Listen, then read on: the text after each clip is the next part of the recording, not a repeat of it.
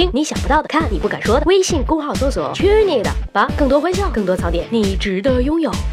十万个为什么啊！我好空虚啊！我好寂寞啊！我好冷。呃，不是我了，我说的是大 S 的电影台词啦。电影当然是演员演出来的，可现实生活中人却并不像其他哺乳类动物那样有明显的发情期，比如猫，猫还会叫春啦。人为什么不会表现的那么骚气呢？说起来，雌性哺乳动物的发情期其实是和排卵期有密切联系的。它们在排卵期间通过视觉表观或者外激素来证明自己已经做好了受孕的准备，从而吸引雄性的动物前来交配，像猫叫春。而人类和少数几种动物，什么长尾黑鳄猴啊，什么 vervet monkey 呀，选择了隐藏自己的排卵期，也就是说，男性很难从外观上感知女性的排卵时间。为什么会这样？在进化学上，人类隐藏发情期，也就是排卵期的成因假说有很多很多。最重要的一种假说是复方投资假说。该假说认为，女性隐藏排卵期，使得男性不得不多次与同一名女性发生关系，以确保自己留下后代，而不是选择与更多的女性发生关系。这样的选择使得男性与女性之间产生了更加紧密的联系。难道这就是一夫一妻制的根本原因吗？还有一种说法认为，人类隐藏排卵期是直立行走的副作用。人类从树上跳下来以后，更容易受到大型肉食动物的袭击，因此他们选择了更紧密的群居生活。这个时候，其他哺乳动物的雌性在发情期具有的特定信号就变得不那么必须了。综上所述，我想我要表达的意思是，呃，我们真是高级的动物呀！呵呵呵呵呵呵呵，拜了个拜，